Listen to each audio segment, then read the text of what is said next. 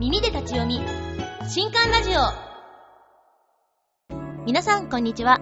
ブックナビゲーターの木村のぞみです、えー皆さんの周りになんかこの人いつもうまくいってるなとか営業上手だなこの人とか人の懐に入るのうまいなっていう方いらっしゃいませんか？私も何人か心当たりあるんですけれどもどうしたらそんなに人間関係うまくやれるのかな羨ましいなっていつも思ってたんですね。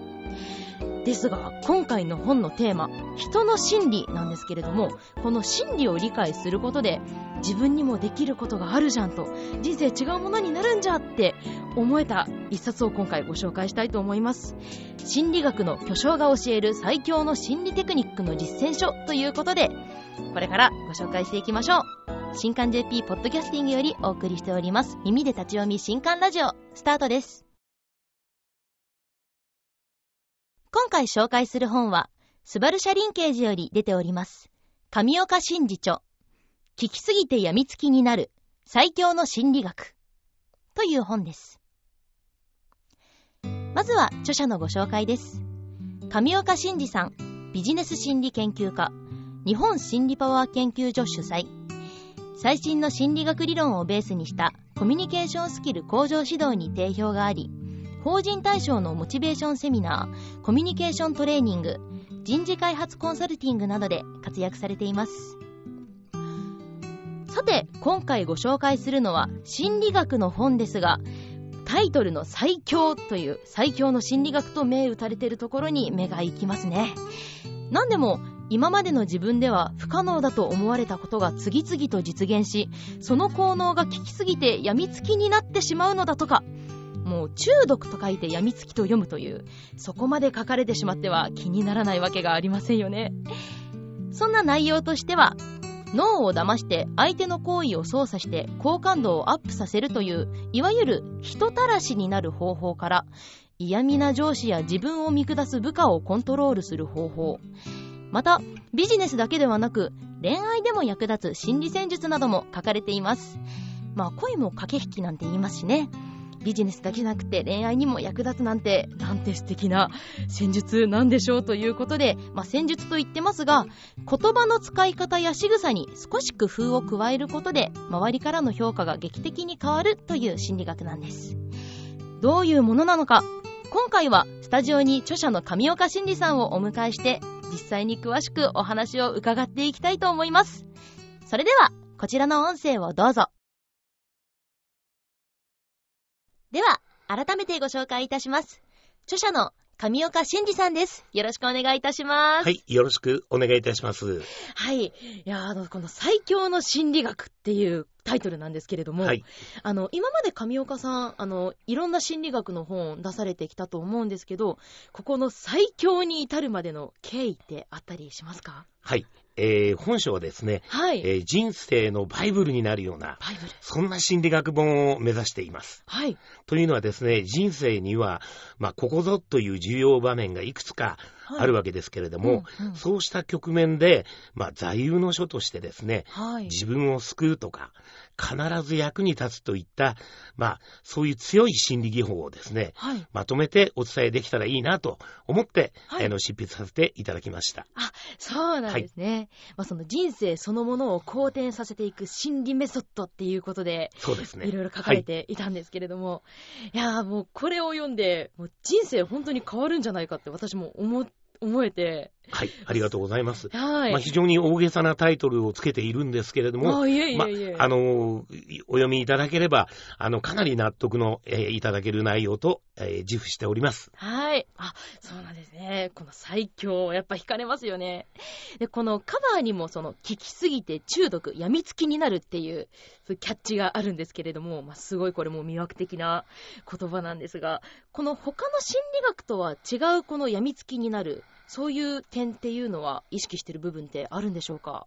あいささか、まあ、大げさにね、えー感じられるかとも思うんですけれども、あいえいえいえ。例えばサラリーマンの方々ですと、はい。まあ、近年は自分がリストラの標的になるのではないかといった不安があると思うんですね。はい。そういう時に強い効果が見込める心理メソッドはい。というものを提供できないかなと思いまして、はいはいはい。まあ、具体的には、例えばリストラに合わないためには何をどうすればうんそうした標的にならずに済むかとうんいった現実的な方策もですね、はい。たくさん盛り込ませていただいたという、はい。えー形になっております。あ、はいはい。つまり強力な効果がはい。見込める心理メソッドっていう意味合いで、はい。まあ、いろいろとちょっと大げさと思えるような、うんうんまあ、ジャックになってるわけですね。あーあそういうふうなそのサラリーマンに向けてであったりとかビジネス心理っていうものを、まあ、多く扱ってたと思うんですけれども、そういう、まあ、リストラの標的にされないようにとかそういう相手をうまく扱う心理っていうのに必要なこととか重要なこととかって何かあったりしますかね？そうですね。えーまあ、本書はビジネス心理だけにえー限定した内容ではないんですけれども、いろいろな、まあ、場面ですね。はい。えーとりわけ、まあ、ビジネスの現場に限って言いますと、仕事を効率よく、円滑に回すことが求められると思うんですが、はい、まあ、自分が一生懸命努力して積み上げた仕事については、うんうん。上司や取引先にもスムーズに受け入れてもらいたいと思うんですですよね。ねはい。で、例えば相手が優優柔不断であったり、はい。まあ、頑固で自節を曲げないような人の場合ですね、はい。まあ、承認や承服をしてくれないという場合も多々あると思うんです。はい。そんな時に、まあ、相手の認知をどうやって変えたらいいのか、はい。思考の枠組みのマインドセットそのものをうんうん。チェンジさせる方法、はい。こういったものを知っていれば、はい。随分と役に立つと思ったので、はい。そういったところをですね、はい。あの、この中にいろいろと盛り込ませていただきました。あ、そうですよね。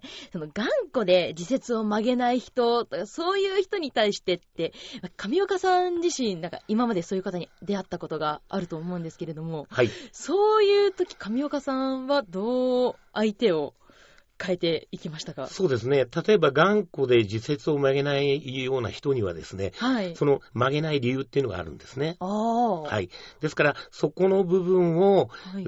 えターゲットにしてですね、はい。えーどう曲げてもいいようになるかっていうことを、はあまあ、考えて心理的な方策をね、練っていけばいいということになります。まあ、はい本書の中にそういったこともはい。書かれていますので、はいまあ、いろんな方法があるんですけれども。はい、学んでいただければと思っております。ああ、そうですね。はい例えば一つここでなんかすぐ実践できるではないですけど、一つアドバイスみたいなものがあったら教えていただけたらなと。そうですね。はい。じゃあ、一番簡単なんですけれども、はい。今日からできる、お、まあ、自分の好感度アップの方法おを一つ聞ご紹介したいと思いますす。。はい。はい。それはですね、人との会話の時、はい。まあ、自分のセリフの中にさりげない感謝や喜びの言葉を散りばめるようにはい。挿入するといったことなんですねな。んか、ありがとうとかそういう。。そうなんですす、そうなんです。ほうほうはいほ例えばですね、同僚とのちょっとした会話のやりとりの中にも、う。はい。まあ、次のような言葉、おう、サンキュー。それありがたいな。あわ、嬉しい。それって楽しそうだね。あ。うんうんうん。ウキウキするよ。とかですね。こういった軽めの感謝や喜びをはい。表す語句を挿入するだけでも、相手の潜在意識には、うんうんまあ、心地よく響くんですね。はい。ポジティブに返してあげるといいっていうことなんですかね。。はいい。で、まあ、あるいは、目上の人にはですね、えーそれはありがとうございます。それは本当に嬉しいです。などとまあ、さらりと自分の感情を口にする習慣を心がけているだけでも、まあ、好印象が刷り込まれていきます。ああ、ちょっとずつの日常会話の中で、もう相手に返すときに、ちょっとプラスに考えられることを感謝や喜びを。をね、表明していることが、はい。相手をポジティブに受け入れ、まあ、はい安心の境地に導いていくということになってるんですね。あはい。あ、本書の中でもその潜在意識への刷り込みっていうことをおっしゃられてたと思うんですけど、はい。やっぱり人の潜在意識ってなんかちょっと言っていく積み重ねでどんどん変わっていくものなんですか？そうですね。潜在意識の力っていうのはすごく大きいですから、はい。はい。まあ、意識と無意識、まあ、この無意識の部分が潜在意識に当たりますけれども、はい。まあ、人間の潜在意識には、あの、意識しないうちに、いろんなことがですね、まあ、記憶としてはい積み上がっていくんですね。うんうんうんですか、ら、その、えー潜在意識に向けてですね、はい。いろんな働きかけをするということが、まあ、コミュニケーションにおいて、はいあの、を良くしたりですね、はい、まあ、じあの、自分の人生をうまく、うんあの、誘導していくことにもつながると思いますね。あはい。ありがとうございます。その相手に対して潜在意識をに働きかけるっていうのもそうなんですけど、はい自分に対してその引き寄せの法則みたいなのって聞いたことなんかあるんですけれど、そうですね。で自分にも大丈夫、大丈夫とか、ポジティブな風に毎日言ってると、だんだんポジティブになっていくっていう。そうです。ね。同じ、同じことですね。例えば、あのーなんか悲しい時とかね、はいそういう困った時なんかに、あの、顔の表情だけでも笑顔を作っているとですね、はい。だんだん楽しい気分になってきますよねあ。、はい。そういったことっていうのがすごくあると思うんですね。はあそういう形でいろんな形で、まあ自分自身の潜在意識にですね、うんうんまあ、あの、そういう情情報を取り込んでいくことによって、うんうんまあ自分自身を変えていくっていうこともできるかと思います。はい。あーありがとうございます。この最強の心理学のこの本なんですけども、どういった方々に読んでいただきたいと思いますか？そうですね。えー今現在ですね、はい。何らかの人間関係上において、はい。まあ、うざいなとか、鬱陶しいなといったですね、ありますね。そんな感じをお持ちの方、はい。ああるいはですね、自分自身にいまいち自信が持てない、日常生活の中で何らかの閉塞感を感じ味わっているっていう方々ですね。そういった方にぜひ読んでいただきたいなと思います。はい。今、自分がまさにその、自分にいまいち自信が持てないとか、ちょっと閉塞感感じてるっていう状況だったので、すごく心に響いたんですけれどもあ、ありがとうございます。なんかこれ、もう本当に実践できたら、本当に人生変わるなっていうのは感じて、だこういうの実践するにあたって、あの、やっぱり慣れっていうのも必要なのかもしれないんですけれども、なんかちょっとずつ自分の中で変えていくというか、話術を取り込んでいくっていう方法でよろしいんでしょうか？そうですね。はい。まあ、そういうことを心がけているとですね、必ず目の前の状況が、はい。まあ、切り開かれていくと、うんうんえいうことはお約束できると思います。はい。はい。あ、自信が持てました。あありがとうございます。はい。ちょっとすごい頑張ろうって思える。ありがとうございます。ではそろそろ、あの、もっとお話聞きたいんですが、お時間の方が近づいてまいりましたので、はい最後にこの心理学について気になるっていうリスナーの方々に向けてメッセージなどありましたらお願いいたします。はい。えー最強の心理学なんですけれども、はい。今いろいろなお悩みをお持ちの方に、うん大いに自信を持っていただける内容と、えー著者は自負しております。はい。えーまあ、例えば自分の好感度をもっと上げたい。うんうんうん。まあ、誰とでも短時間で仲良くなれるようになりたい。えーまあ、自分を嫌っている人にも好かれるようになりたい。うん職場で舐められない人間になりたいうん。うんうん。まあ、上司や取引先との交渉力をアップさせたい。はい。それから人を見る目を養いたい。あ、養いたいです。ライバルを出し抜いて勝負に勝ちたい。はい。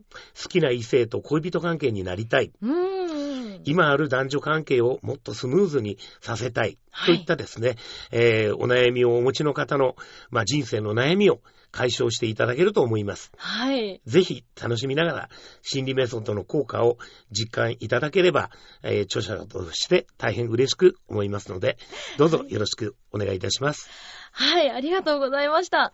ビジネスだけじゃなくて、そう、恋愛にも効くっていうはい。のがもうカバーにも書いてありまして、ちょっとこれもう男性女性問わずぜひ読んでいただきたい本だなって思っております。ははい。ありがとうございます。い、それでは本日お招きいたしました。著者の上岡真二さんでした。どうもありがとうございました。ありがとうございました。では、書籍情報です。聞きすぎて病みつきになる最強の心理学。上岡真治著。スバルシャリンケージより税別1400円で発売中です。新刊ラジオお別れの時間となってしまいました。今回の本いかがでしたでしょうか？あ人生うまくやっている人ってそのこの心理学まさに使ってるなって思いました。例えばその自分の要求を相手に引き受けてほしいとき相手をうまく乗せる言い方であったりとか有無を言わさずそれでいて相手に不快感や違和感を与えずにイエスを言わせる話術が、えー書かれていました。今までそれってコミュ力の問題だと思ってたんですけれども心理学的に分析するとあそういうことかってもう目から鱗ポロポロ落ちてしまいました。人生は人間関係で決まるところが大きいと思うのでぜひ皆さんも今回の心理学をうまく使って人生をより良いものに変えてみてはいかがでしょうか。といったところで今回の新刊ラジオはここまで。また次回お会いしましょう。お相手はブックナビゲーターの木村のぞみでした。